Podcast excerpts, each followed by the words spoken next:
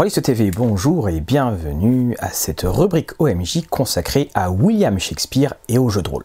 Alors oui, je vous le concède, c'est un sujet qui est quelque peu différent des thèmes abordés précédemment, mais c'est aussi un sujet qui me tenait à cœur, et c'est un sujet qui ne se veut en aucun cas euh, universitaire, même si nous allons donner le traitement le plus sérieux euh, possible, et nous allons en fait avoir une approche de vulgarisation, je vais vous euh, parler en fait de qui était euh, William Shakespeare. Et vous allez vous rendre compte, si vous ne le connaissez pas trop, qu'il y a énormément d'acquaintance avec le jeu de rôle, de par le sujet de ses pièces ou de par les thèmes absolument universels sur lesquels il a pu écrire.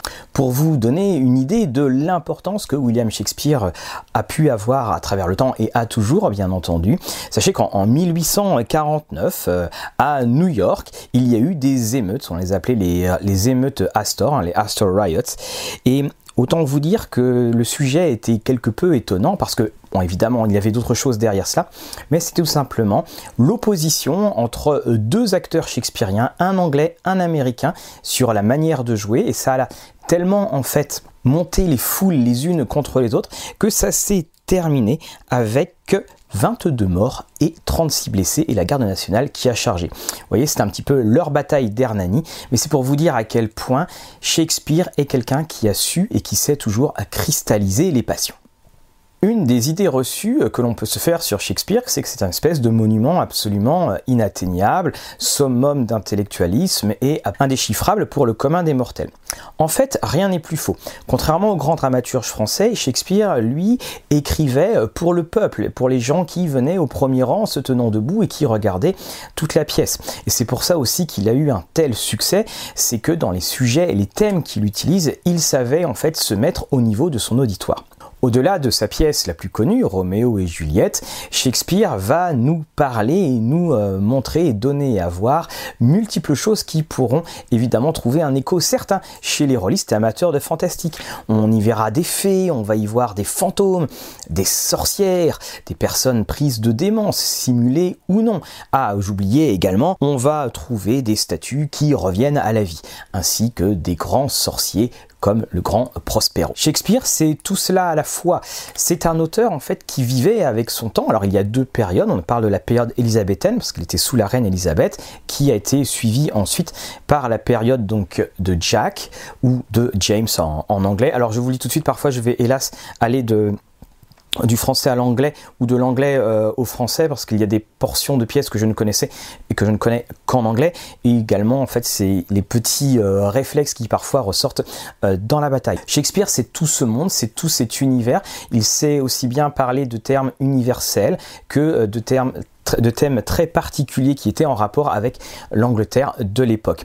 Et c'est justement pour cela qu'il est une telle énigme, et c'est aussi pour cela que c'est quelqu'un qui, des siècles après, quatre siècles après, alors c'est facile hein, pour Shakespeare, la mort de Shakespeare, 1616, il y a 1515 et il y a 1616. Vous voyez, c'est quelqu'un qui, quatre siècles après, eh bien, nous fait toujours autant parler et ses pièces sont toujours autant jouées de par le monde. Shakespeare, c'est aussi quelqu'un qui a donné environ, on estime, 1700 mots à la langue anglaise. C'est-à-dire que après lui, eh bien, on a commencé à utiliser les mots qu'il avait, euh, qu'il avait pu écrire, qu'il avait inventé. Alors cette fois, c'est parfois, excusez-moi, euh, certains de ces mots euh, n'ont pas pris, et quand on voit la liste, finalement, c'est peut-être une bonne chose, mais n'importe qui, en fait, connaît les expressions que Shakespeare a pu utiliser, même s'il ne sait pas forcément que cette expression vient de là.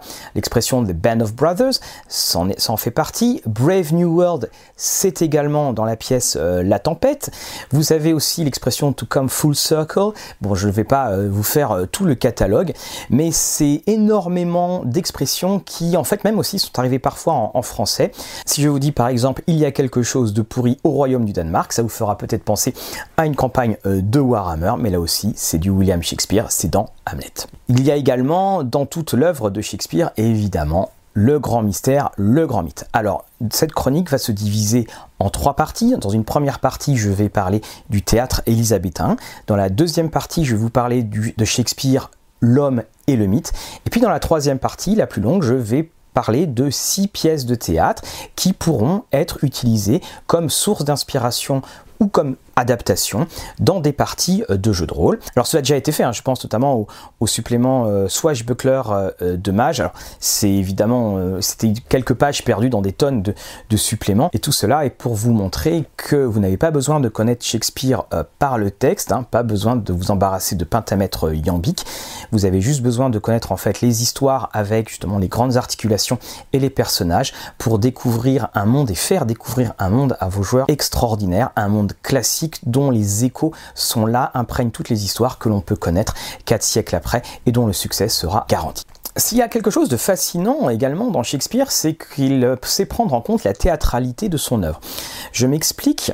Par cela, en fait, je veux dire que les personnages, très régulièrement, vont en fait parler en ayant conscience qu'ils sont des personnages.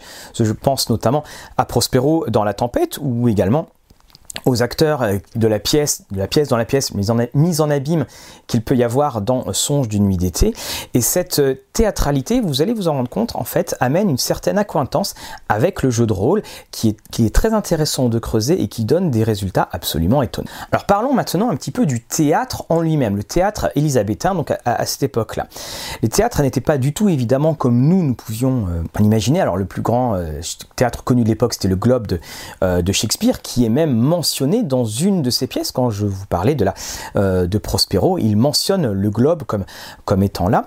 C'est un endroit en fait de, de rencontre. Alors vous aviez le, premier rang, les gens qui étaient debout, puis après, un petit peu plus au fond, vous aviez ceux qui venaient, par exemple, eh bien, pour faire euh, des affaires, d'autres qui venaient pour jouer, on pouvait manger également. C'était on rentrait pour le premier acte, on s'en allait et puis on revenait pour le cinquième acte, vous aviez aussi des personnes qui étaient là uniquement pour se faire voir. Et il y avait une chose très étrange maintenant, si vous vouliez vous faire voir, eh bien vous pouviez payer un supplément pour avoir une chaise sur la scène, et c'était aux acteurs de se débrouiller pour ne pas vous rentrer dedans. Le théâtre à l'époque était aussi soumis à une certaine censure, donc il fallait faire très très attention à ce qu'il n'y ait pas trop de parallèles euh, contemporains avec les propos qui étaient annoncés, surtout quand on, parlait de rois et, de grands euh, de ce monde. Il y avait également, vous l'avez peut-être vu dans euh, Shakespeare in Love, ou vous l'avez peut-être vu dans le film Anonymous, fort mauvais film, mais qui est très intéressant quant à sa reconstitution du théâtre de l'époque élisabéthaine eh bien, il n'y avait pas d'actrices. Les rôles de femmes étaient joués soit par des acteurs au corps un peu fluet et la voix n'ayant pas trop mué, soit par des enfants. Et vous aviez en fait des acteurs qui étaient spécialisés pour jouer euh, les rôles de femmes et puis quand ils grandissaient, ben, ne pouvaient plus jouer et trouver un, et trouver un autre métier. Les acteurs allaient, venaient, ils étaient faits, ils étaient dans, euh, dans de très nombreuses compagnies et parfois en fait ils étaient euh, tout simplement de village en village et puis il y avait juste une scène et c'était aux spectateurs d'imaginer tout le décor. Hein. La seule chose dont ne peut pas se passer le théâtre, c'est l'acteur, et celui-ci était fourni. Un autre élément concernant Shakespeare, c'est que donc il y avait d'autres dramaturges évidemment à son époque, même si euh, il, était quand même sur le devant de la scène, mais ce n'était pas quelqu'un Shakespeare hein, qui inventait les pièces. Les pièces les plus connues de Roméo et Juliette euh, au roi Lear sont des pièces en fait qu'il a adapté, ou il a repris, alors il pouvait parfois reprendre des romans, il reprenait aussi d'autres pièces, mais à chaque fois c'était des, des œuvres qui étaient adaptées et non pas créées, et tout le génie de Shakespeare, évidemment, eh bien c'était d'utiliser ses mots et son intelligence pour transcender le thème. Ce qui fait que l'on arrive maintenant à cette grande énigme sur William Shakespeare, l'homme, le mythe. Alors en fait, le monde pour les Shakespeariens va se diviser en deux. Vous allez avoir les anti-Stratfordiens et puis vous allez avoir les euh, pro-Shakespeare en quelque sorte.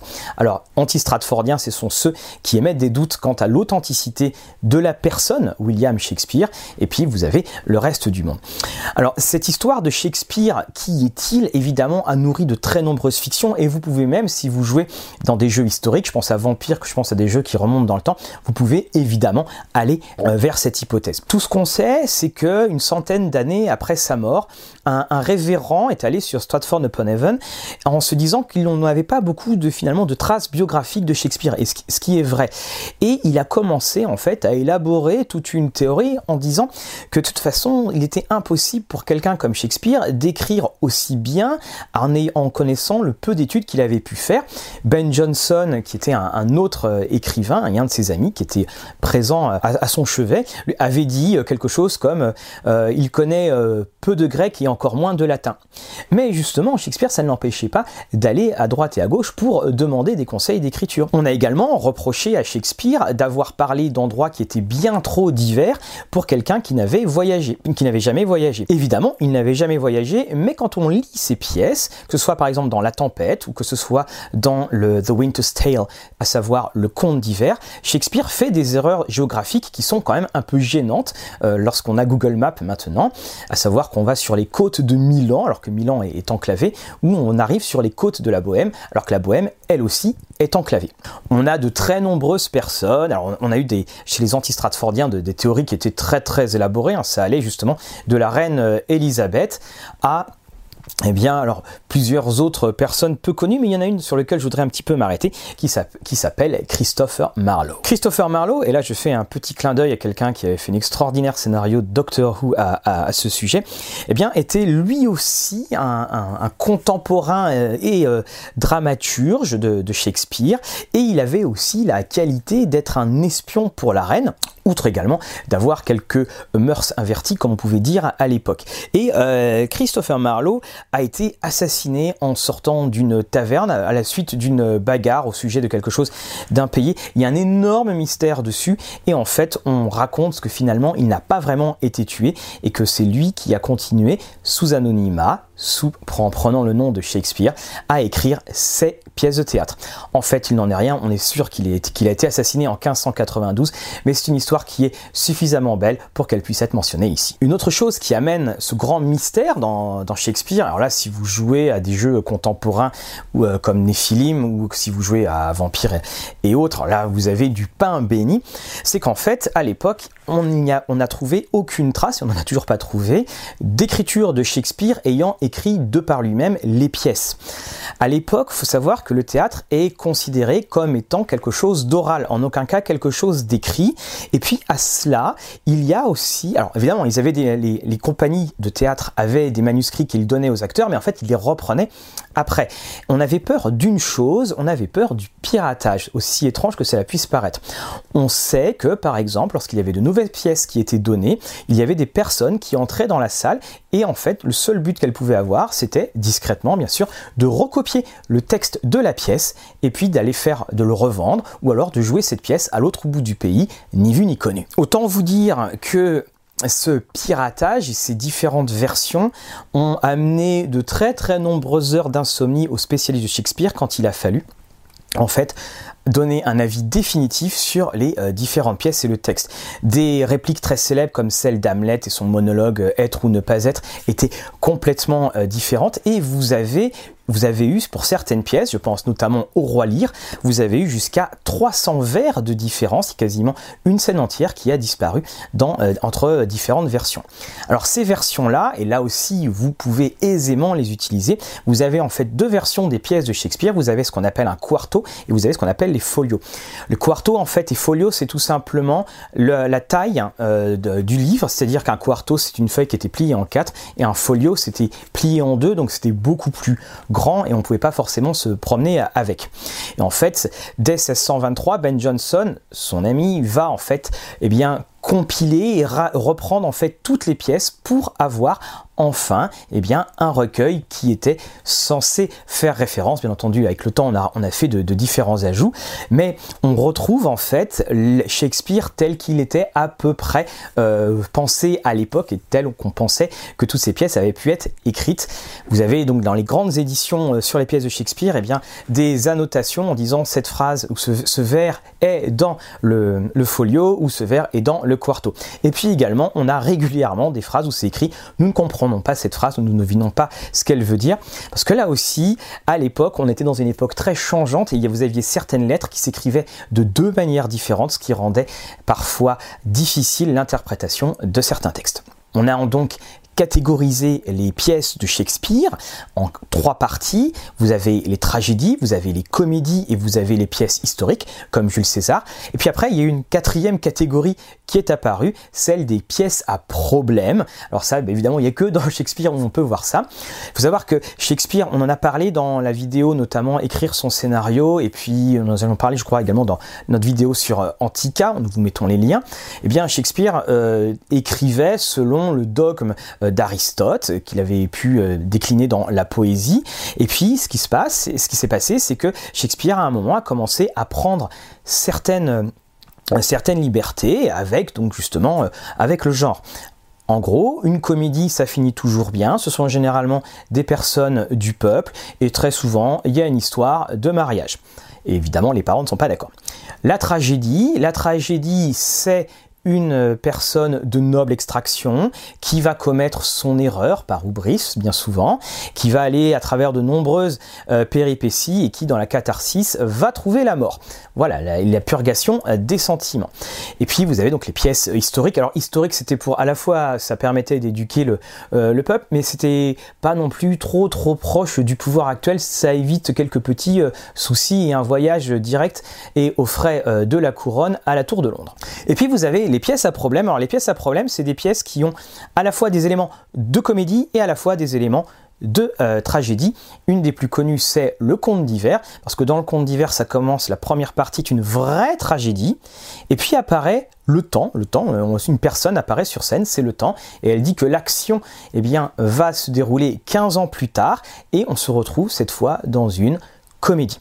Vous voyez, les, spécialistes de Shakespeare n'ont pas fini d'écrire des livres et des livres encore. Ça fait quatre siècles que ça, euh, que ça, dure. Il y a de grandes chances que ça continue encore pendant quatre autres siècles. Et nous voici arrivés dans notre troisième partie celle où je vais vous parler donc des différentes pièces euh, de Shakespeare.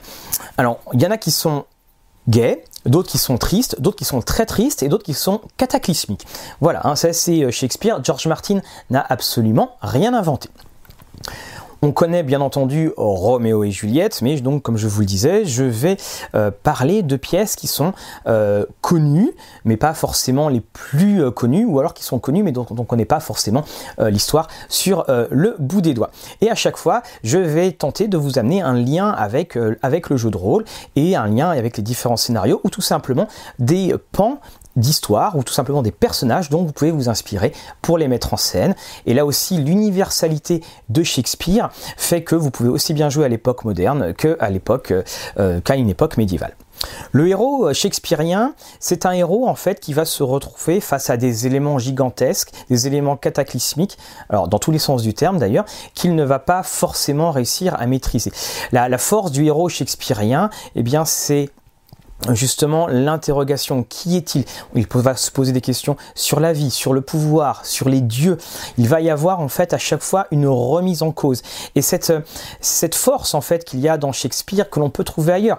Si vous prenez par exemple le roi Théoden dans Le Retour du roi, quand il est sur la tombe de son fils mort, on a une, une scène éminemment shakespearienne quand celui-ci se lamente du temps qui passe et qu'il dit qu'il n'est point juste euh, de voir qu'un parent voit euh, son enfant partir avant lui. Alors je vais commencer par la pièce la plus connue, celle de Hamlet, avec le fameux être ou ne pas être. Alors je vous rassure, hein, je ne vais pas le jouer.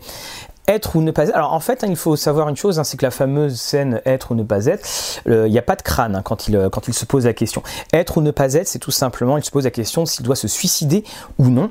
La scène du crâne, alors elle, elle est emblématique, c'est tout simplement lorsqu'il trouve, euh, lorsque Hamlet trouve le, crâne du, bouffon de son père, Yorick, et qu'en fait bah, celui-ci qui le faisait rire quand il était enfant est mort et il n'est plus que des os et justement il y a toute cette question sur l'existence qui passe et on va bientôt on va le voir il y a des moments euh, les héros shakespeariens euh, bah, on pouvait dire qu'ils avaient bien le cafard. Alors Hamlet, c'est la considérée comme la pièce parfaite par les, par les spécialistes de Shakespeare. C'est une pièce qui est très c'est-à-dire qu'il y a une vraie mise en scène, alors Kenneth Branagh l'avait fait, euh, une vraie mise en scène c'est 5 à 6 heures, ce qui fait qu'elle est, elle est rarement jouée en intégralité, et le personnage d'Hamlet est un personnage qui a énormément de, de texte. Il a, je crois, quelque chose comme 1300 vers. Vous avez la pièce, une des pièces les plus courtes de Shakespeare, c'est 1400 ou 1500 vers. Il a quasiment autant qu'une pièce de théâtre en entier. Alors, qu'est-ce qu'Hamlet? Eh bien, tout d'abord, Hamlet, c'est un huis clos. un grand huis clos, je vous le concède, on a un peu poussé les murs. Ça se passe dans le château euh, d'Elseneur, Elsinore, c'est au Danemark. Et Hamlet, en fait, revient après un voyage et apprend que son père a été assassiné. Et il se met très rapidement à soupçonner son oncle et sa mère, Gertrude, qui a réépousé son oncle très très rapidement. Hamlet donc va arriver dans, ce château voulant absolument découvrir la vérité et dans, je vous disais, ce best-seller shakespearien, ça va très très mal se finir.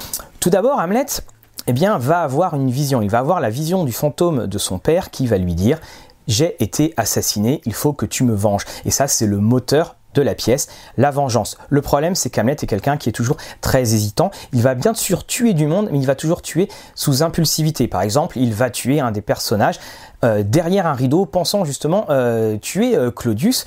Et un autre moment, alors que Claudius est en train de prier devant lui, il peut l'assassiner, mais il ne le fait pas parce que Claudius justement prie et que s'il le tuait, eh bien, il irait directement au paradis. Hamlet serait quant à lui directement envoyé en enfer, et il ne veut qu'une seule chose, que Claudius aille en enfer. On apprendra un petit peu plus tard qu'en fait Claudius ne priait même pas, il faisait semblant, donc Hamlet aurait pu passer à l'acte. Dans cette pièce, il va se passer énormément de choses, donc je vous ai parlé des, nombreux meurtres, il va y avoir également donc ces apparitions euh, fantomatiques. Il va y avoir la, Hamlet qui va feindre la folie, il va, ce qui va d'ailleurs fait qu'il va repousser eh bien, euh, Ophélie, euh, celle qui est amoureuse de lui, la douce Ophélie, qui elle aussi à la fin va devenir folle et va mourir en se noyant, un destin euh, très injuste pour, pour ce très attachant personnage. Il y a également dans, dans cette pièce eh bien, toute la théâtralité dont je vous parlais parce que Hamlet va mettre en scène une pièce de théâtre donc dans la pièce, le meurtre de Gonzague. Et en fait, cette pièce va reprendre tous les éléments du meurtre de euh, Claudius sur le père d'Hamlet. Et Hamlet est là à regarder la réaction de Claudius. Et une fois que la pièce est finie, il en est sûr, Claudius est bien l'assassin de son père. Le final est shakespearien, aux proportions non pas bibliques, mais aux proportions shakespeariennes. Quasiment tout le monde va mourir. La mère d'Hamlet va boire le poison qui lui était euh, destiné. Hamlet va faire un duel à l'épée que lui pense être un simple duel d'escrime en quelque sorte, mais son adversaire, Laertes, va mettre du poison sur la pointe de son arme. Évidemment, Hamlet est un très très fin bretteur, ce qui fait que Laertes va être obligé, l'espace d'une pause, de toucher et, euh, de blesser euh, Hamlet, donc évidemment en, en lâche qu'il peut être. Il va y avoir une bagarre qui va s'en suivre, les deux, les deux épées vont être inversées et Hamlet va retoucher la RTS, l'empoisonner lui aussi. Hamlet, se rendant compte qu'il a été empoisonné, et eh bien quant à lui, va prendre son arme, la rapière empoisonnée, et va tuer Claudius et pour être vraiment sûr va le forcer à boire le poison également. Donc vous voyez là c'était euh, double effet. Il y a dans cette pièce tous les thèmes shakespeariens et puis il y a également alors évidemment un nombre de morts absolument phénoménal. C'est ce qui évidemment plaît au public à l'époque parce que c'est un public hein, qui veut des, émotions, euh, des émotions fortes. C'est aussi un héros avec lequel on arrive à s'identifier. Euh, Hamlet est quasiment en fait comme un, comme un adolescent, quelqu'un de très impulsif, quelqu'un qui s'interroge euh, énormément et puis bien hélas à la fin il est emporté. Dans Hamlet, ce que vous pouvez adapter, alors vous pouvez bien sûr adapter euh, ce fantastique endroit, c'est-à-dire tout simplement euh, Elsinore avec les intrigues qu'il peut y avoir. Vous pouvez faire partie aussi des amis euh, d'Hamlet, hein, de son entourage. Évidemment, vous pouvez changer les noms. Vous pouvez également être tout simplement un membre de la cour qui lui assiste eh bien, à la lutte entre guillemets entre Claudius et Hamlet sans savoir qui des deux a raison et puis découvrir à la fin qui il peut être. Si Hamlet est la construction d'une vengeance tragique, il existe une autre pièce qui là est une véritable descente aux enfers, qui est elle relativement courte, et il s'agit de Macbeth. Macbeth est en fait quelqu'un qui a réellement existé. C'était un roi d'Écosse aux alentours de, euh, 1000 après Jésus-Christ. Et Shakespeare en fait pris l'histoire et a évidemment modifié les quelques sources qu'il pouvait avoir pour euh, donner cette formidable pièce qui est elle aussi d'une énorme noirceur. Il y a à peu près les deux pièces de, les deux tiers de la pièce qui se passent la nuit. Il y a aussi une petite histoire à connaître au sujet de cette pièce, c'est qu'elle a été écrite sous James, euh, Jack, et le, roi Jacques était quelqu'un qui était obsédé par les sorcières, qui était obsédé par les esprits, et justement, toute la pièce d'Hamlet est en fait une histoire qui est faite sur trois sorcières. Ce sont les trois sorcières qui vont prédire un avenir extraordinaire à Macbeth, mais en fait évidemment cet avenir va complètement s'effondrer parce qu'on ne peut pas leur faire confiance, on ne peut pas faire confiance aux démons comme il est dit à la fin. Et Macbeth, c'est aussi Lady Macbeth, la femme de Macbeth, qui est une des un des personnages féminins les plus maléfiques que euh, Shakespeare ait pu écrire et un des, personnages, les plus maléfiques euh, de tout l'ensemble de la littérature anglaise. Quand je dis que c'est un personnage féminin absolument maléfique, il y a également à travers toute la pièce cette volonté de Macbeth de dépasser son stade de femme, to be unsexed, pour avoir en fait eh euh, la force masculine que Macbeth était censé euh, posséder et qu'il n'a pas, parce qu'en fait, si au début il est réticent quant aux exactions qui vont être commises, Lady Macbeth, elle, va tout faire pour qu'il aille encore plus loin dans l'horreur. Alors tout part donc de ces trois sorcières qui vont lui dire que Macbeth va être en fait le roi d'Écosse et un petit peu plus tard elles vont même euh, lui dire que quiconque est né d'une femme ne pourra pas le tuer. Alors c'est plutôt bien ça. Et puis également qu'il sera toujours roi tant que la forêt ne marchera pas vers son château. Alors, évidemment quand on a ce genre de prophétie on se dit bah, c'est bon on va être pour euh, roi pendant des années et des années. Alors tout commence en fait pour être roi Macbeth va faire quelque chose, il va tout simplement assassiner le roi Duncan. Et là aussi, on a tous les éléments de tragédie et tous les éléments euh, fantastiques qui arrivent. C'est que quand il va en fait pour assassiner le roi Duncan, il voit une dague qui flotte devant lui et qui l'amène directement à la chambre du roi où il va pouvoir commettre son méfait. C'est une suite de méfaits qui vont avoir lieu. Il va faire assassiner son meilleur ami Banco et ce qui va se passer, c'est qu'il va y avoir un grand banquet et il va voir le fantôme de son ami euh, qui va être présent, qui est présent justement à, ce banquet. Et au fur et à mesure que ses doutes vont arriver, alors qu'il tombe dans l'horreur la plus absolue, eh bien, il va retourner voir les sorcières qui vont leur faire cette, cette prédiction, la prédiction dont je vous ai parlé. Il y a aussi eh bien, Macbeth, Lady Macbeth, alors elle, eh bien, elle va aller toujours de plus en plus loin, mais elle aussi, à la fin, elle va commencer à être rongée par, par un mal, et il y a notamment, eh bien, une tâche, elle va commencer en fait à se frotter la main parce qu'il y a une tâche qui n'arrive pas à partir, tâche qui est complètement imaginaire. On apprendra un petit peu plus tard la mort de Lady Macbeth juste avant euh, l'acte final et c'est dans ce monologue de Macbeth qu'il y a ces phrases très connues de Shakespeare. Alors là je, vais vous les lire en français, euh, autant vous dire qu'il n'avait pas forcément le moral. La vie n'est qu'une ombre qui passe, un pauvre acteur qui se pavane et s'agite durant son heure sur la scène et qu'ensuite on n'entend plus. C'est une histoire dite par un idiot, pleine de bruit et de fureur et qui ne signifie rien. Voilà, il n'y avait pas, le, pas beaucoup de morale, mais là aussi, eh bien, l'histoire va avancer un pas supplémentaire. Parce que lorsqu'il va rencontrer donc son adversaire Macduff qui lui eh bien cherche à, faire chuter Macbeth eh bien le combat va avoir lieu. Alors vous vous rappelez il ne peut pas être tué par quelqu'un euh, qui est né d'une femme. Et pourtant Macbeth va être décapité. Alors Qu'en est-il? Il faut reconnaître que là, pour Shakespeare, il y avait un petit, euh, un, petit vice de forme. En fait, eh bien, Macduff, on l'apprend plus tard, n'est pas né par voie normale, il est né par césarienne, ce qui fait qu'il n'est pas considéré comme étant né, euh, né, d'une femme. Ça rappellera bien entendu quelque peu le roi d'Angmar qui ne peut être tué par un homme. Et quant à la forêt qui se met à marcher sur son château, eh bien en fait il s'agira de l'armée adverse qui s'est camouflée et s'est mis des branches euh, et s'est habillé en arbre pour être le plus discret possible. Donc effectivement ça donnait l'impression que la forêt se mettait à marcher. Voilà donc, les trois sorcières ont mené Macbeth à sa, perte. Et alors là aussi, vous pouvez faire, alors c'est à la George Martin, un château isolé où la folie va s'emparer de tout le monde. Vous pouvez également jouer cela évidemment dans un monde médiéval fantastique, mais aussi dans un monde qui est tout à fait moderne. Toutes ces œuvres peuvent complètement à chaque fois se euh, se superposer au niveau du temps.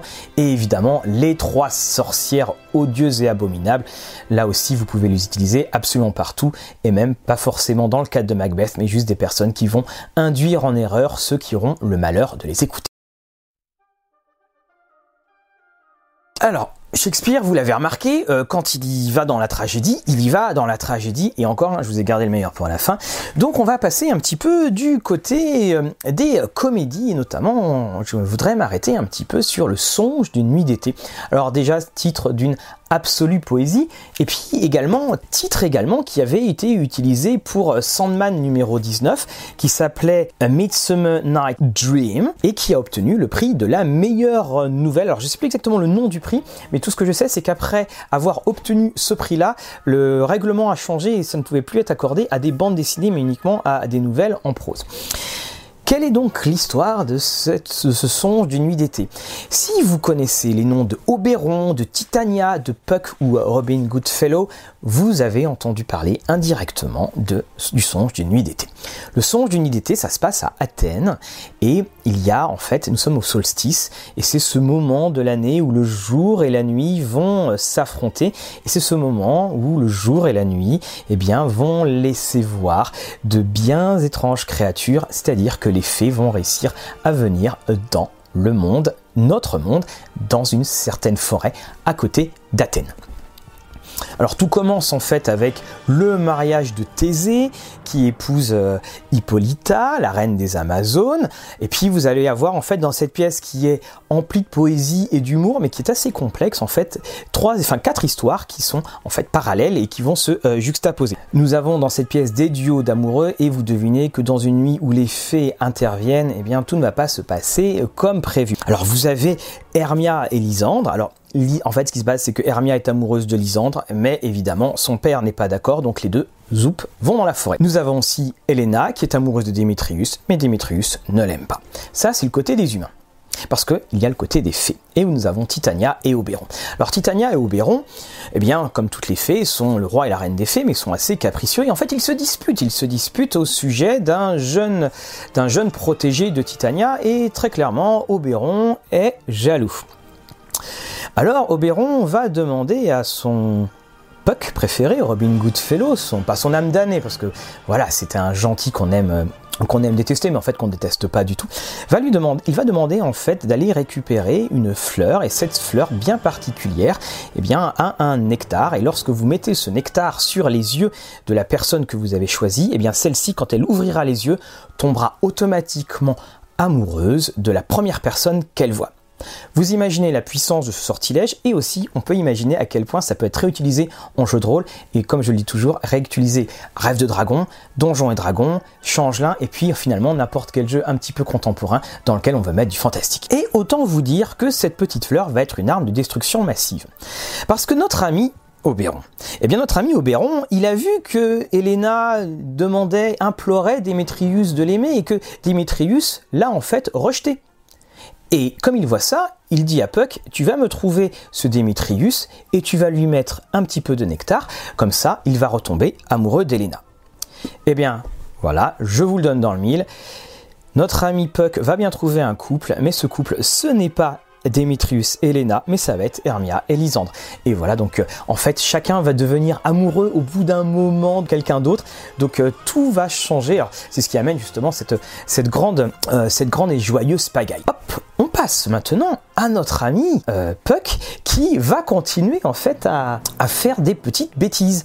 Alors la première chose c'est que dans la, dans la forêt il y a des acteurs qui mettent au point, alors des acteurs assez ratés, qui veulent mettre au point une pièce pour le mariage de Thésée. Et en fait, eh bien Puck ne va rien trouver de mieux que de donner une tête d'âne à un des acteurs. Donc vous avez quelqu'un avec une tête d'âne. Et puis il trouve ensuite notre belle Titania qui est endormie il met le nectar sur les, yeux de Titania et je vous le donne en mille. Quand Titania va ouvrir les yeux, elle va voir Nick Bottom, à savoir celui qui est transformé en âne et va tomber amoureuse de lui. Donc vous voyez, c'est la grande pagaille. Évidemment, à la fin, tout va bien se finir. Ça va se finir par cette pièce de théâtre dans la pièce de théâtre. Et puis ça va se finir aussi par le fait que les acteurs disent qu'ils s'excusent en fait, disant que la pièce n'avait aucun sens, mais que de toute façon, ils ne sont que des acteurs et ce n'est qu'une histoire qui va disparaître. Il y a dans euh, Le songe d'une nuit d'été, cette poésie. Alors c'est une pièce qui est très très populaire en France. Il y a en fait cette énorme poésie, euh, ces phrases sur l'amour, sur la théâtralité également.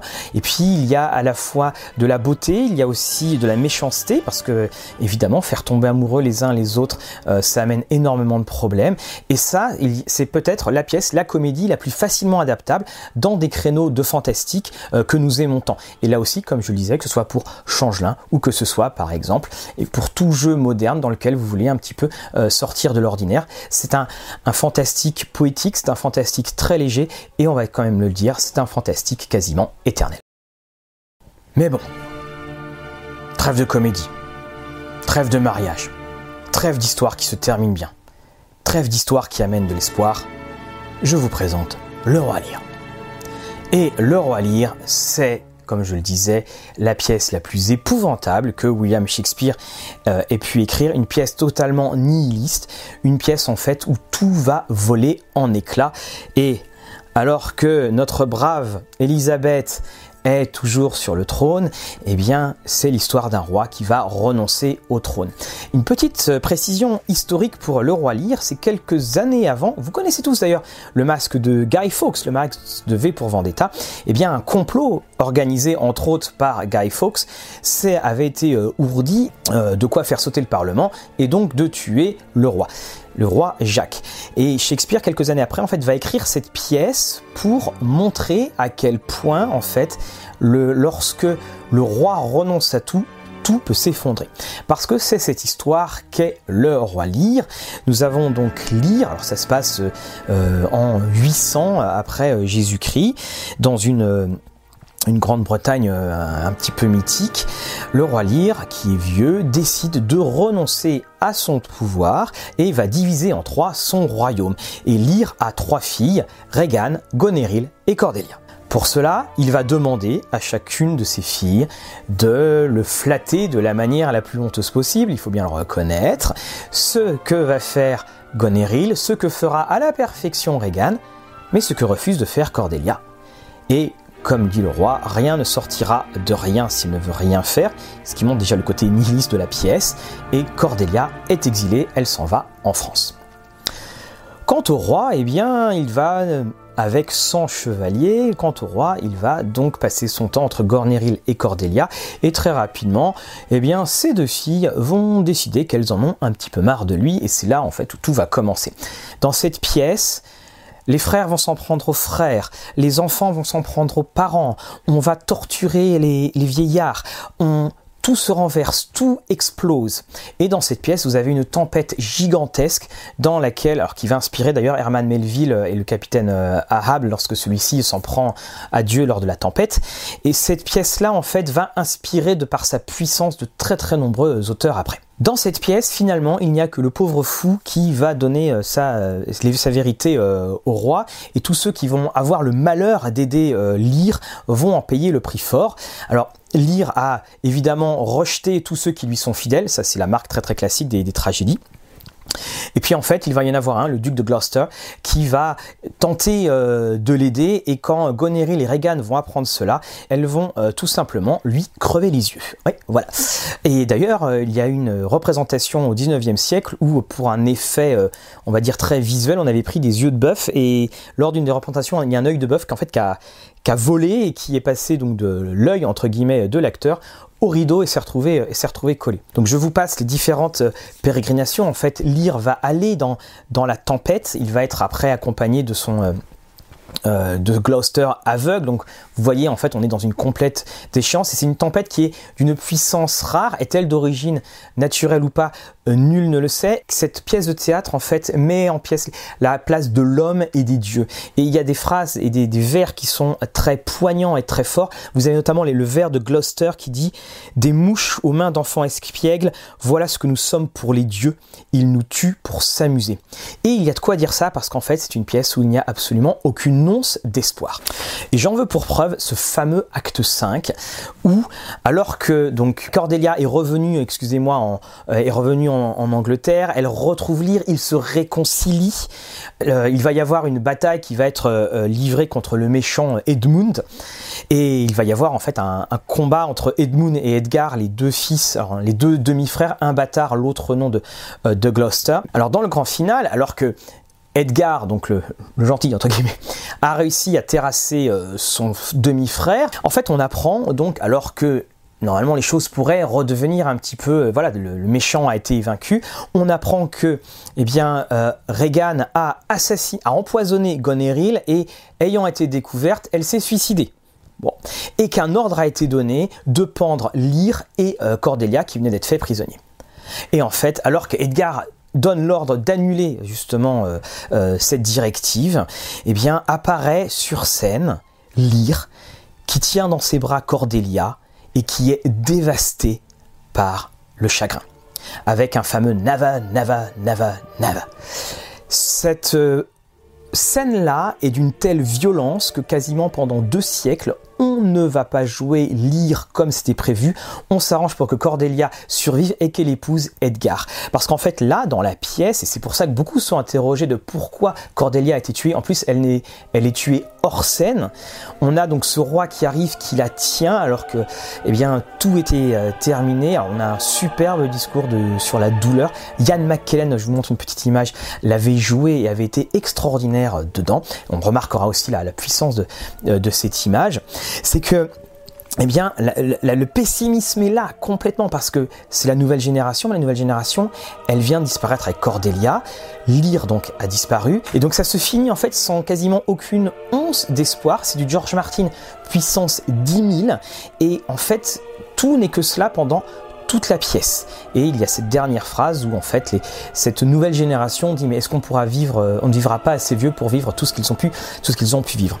Vous voyez, lire c'est le cataclysme. Alors là, je pense que ça peut se jouer dans absolument toutes les époques, ça peut se jouer dans absolument type de jeu, tout simplement la chute de quelqu'un. Alors c'est pas forcément un roi, ça peut être un, patriarche, ça peut être aussi un, PDG, n'importe quoi, quelqu'un de puissant. Et comment en fait chacun va se dévorer et s'entre-dévorer pour eh bien euh, obtenir ce pouvoir et à la fin tout est emporté.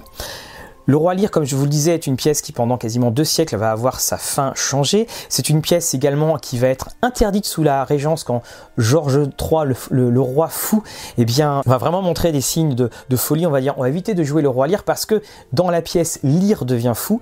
Et puis aussi, c'est un roi, Lear, qui a beau avoir été très puissant, qui meurt au milieu d'une phrase, qui meurt au milieu d'une phrase et qui meurt en fait terrassé par le chagrin. C'est-à-dire qu'il ne meurt pas du tout avec cette figure royale que l'on peut euh, imagine. Lire est pour moi, je trouve cette pièce, alors qui est d'une, elle est d'une violence extrême, donc d'une noirceur extrême, et vous pouvez jouer soit les conseillers de lire, alors c'est pas la bonne position, hein, je vous le dis tout de suite, mais vous pouvez aussi jouer peut-être des personnes qui restent fidèles à Cordelia ou des personnes qui restent dans l'entourage de la cour et qui vont essayer eux aussi de survivre parce que les, sœurs Goneril et Regan sont absolument là aussi épouvantables. Elles font tout le temps faire par leur, euh, par leur mari ou par Edmund certaines actions, mais elles sont dangereuses, elles sont vénéneuses à souhait. Et si vous, par exemple, pouvez très bien aussi le jouer dans Ambre, ce genre de choses, si vous mettez en, en scène ces deux sœurs-là, je peux vous assurer qu'autour de la table, il va y avoir autant de peur que de haine. Voilà donc la fin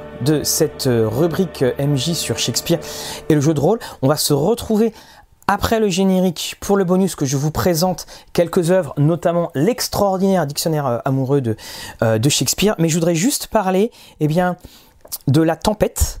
La Tempête, c'est la dernière pièce que Shakespeare va écrire euh, seul. C'est l'histoire de Prospero, vous connaissez euh, ces noms.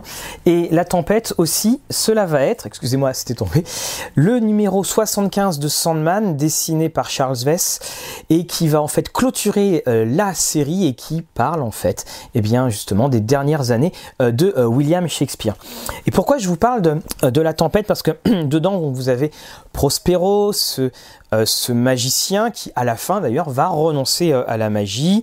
Il a, c'était l'ancien duc de Milan, il a été trahi et il provoque en fait sur une île une tempête, enfin près de l'île, et ce qui va amener euh, le navire, il vise quelques navires, ceux-ci vont s'échouer sur l'île, et puis ce sont évidemment les princes qui ont, sont à l'origine de sa chute, et évidemment il va vouloir avoir sa vengeance. On trouve un personnage du nom de Caliban dans la tempête, l'anagramme de cannibale. Donc une espèce de créature qui au début c'est un esclave de Prospero qui veut aller contre lui mais qui finalement eh bien euh, tout finit bien. C'est une comédie euh, va, finalement voir la lumière. On y retrouve également Ariel. Bref les noms sont, très connus. Et puis tout va très bien euh, se terminer. Et si je voulais en fait vous vous le lire enfin vous vous en parler c'est parce qu'il y a dedans peut-être les lignes qui correspondent le plus au jeu de rôle. Et pour moi, je finis rarement une partie de jeu de rôle sans penser à cette phrase, à, cette, à ce monologue de Prospero, parce que c'est ça le jeu de rôle. Nous donnons vie à des personnages, nous leur donnons vie par les mots, nous les mettons en scène, mais finalement, tout comme lorsqu'une une représentation de théâtre s'arrête, eh bien, il n'y a plus rien si ce n'est notre souvenir et que les personnages vont retourner dans leur feuille de personnage en attendant que nos mots à nouveau leur redonnent vie. Nos divertissements sont finis. Ces acteurs, j'eus soin de vous le dire, étaient tous des esprits. Ils se sont dissipés dans l'air, dans l'air subtil. Tout de même que ce fantasme sans assise, les tours ennuagées, les palais somptueux, les temples solennels et ce grand globe même, avec tous ceux qui l'habitent, se dissoudront, s'évanouiront, tel ce spectacle incorporel, sans laisser derrière eux ne fût-ce qu'un brouillard. Nous sommes de la même étoffe que les songes, et notre vie infime est cernée de sommeil. Voilà, j'espère que vous avez pris autant de plaisir à regarder cette vidéo que j'ai eu à, à la faire. Je laisserai juste cette dernière phrase, celle d'Hamlet. Le reste n'est que silence.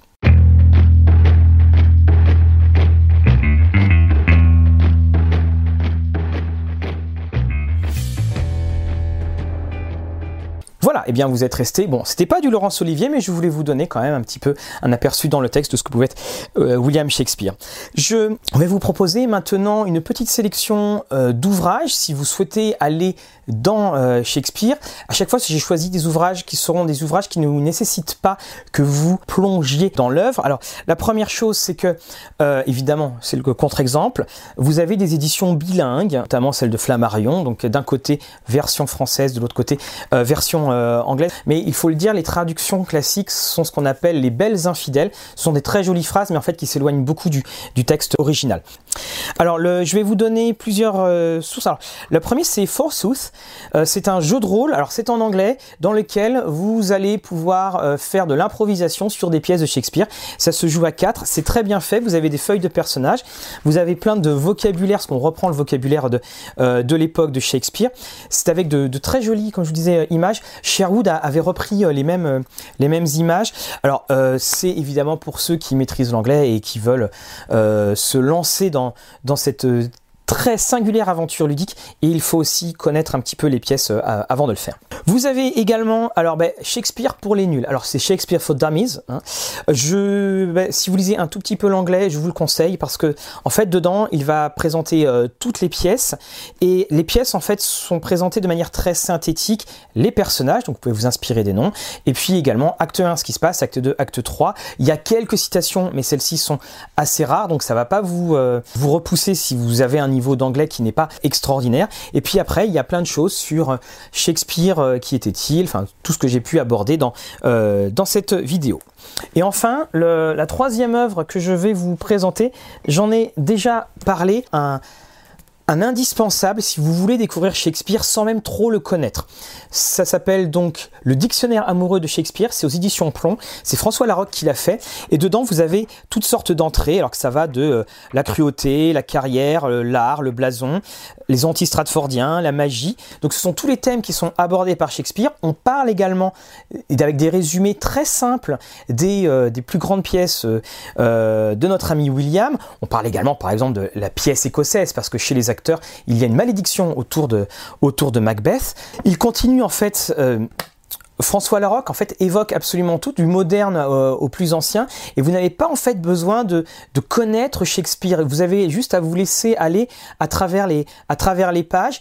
Les personnes qui connaissent Shakespeare, qui veulent en, qui veulent en savoir un peu plus, trouveront leur compte tout comme les personnes qui souhaitent tout simplement découvrir sans, euh, en fait avoir à tout lire, c'est-à-dire s'ils veulent s'imprégner de l'ambiance de Shakespeare, de, des pièces, de l'époque et puis évidemment de sa qualité littéraire avant peut-être eh bien de se jeter dans la vraie lecture des vraies pièces. Là, par exemple, vous avez ici, hein, vous pouvez trouver à prix euh, fort raisonnable les fameuses collections qui étaient à 1,50€, j'ose pas dire euh, en francs parce que ça, marquerait un petit peu mon âge, comme cette édition de Hamlet.